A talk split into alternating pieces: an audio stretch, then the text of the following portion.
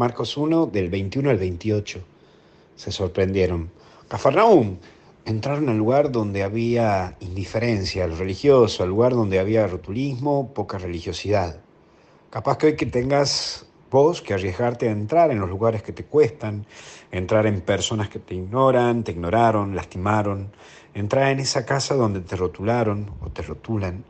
Tómate como desafío el llegar a ese lugar donde hablan de vos, pero no te conocen, para que te conozcan y cambien su hablar sobre vos.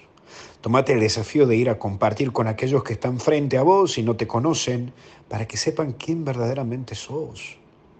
Y aparece también la palabra de autoridad. La autoridad no te da ningún poder, sino que la autoridad es el poder que logras ante los demás por tu actitud de vida y por tu forma de vivir. No te podés valer eh, de ningún cargo ni de ningún papel para tener autoridad, sino que pasa por tus logros y por tu superación.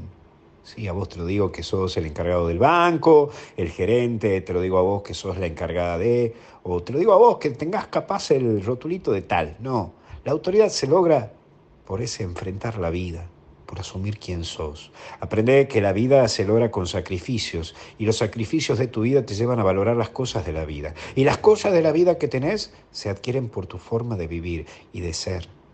Y esa forma de vivir y de ser es lo que te da tu autoridad pero también aparecen demonios.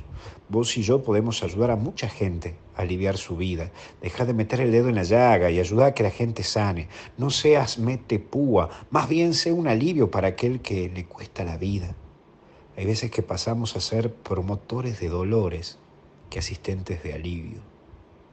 Hoy pon un poco de voz y sé capaz de ayudar a que otros se ven la vida con más alivio que con más presión.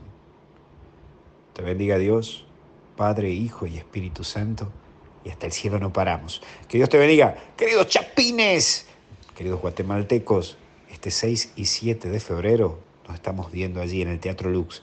No se olvide, gente del Salvador, nos vemos el 10 de febrero en El Salvador.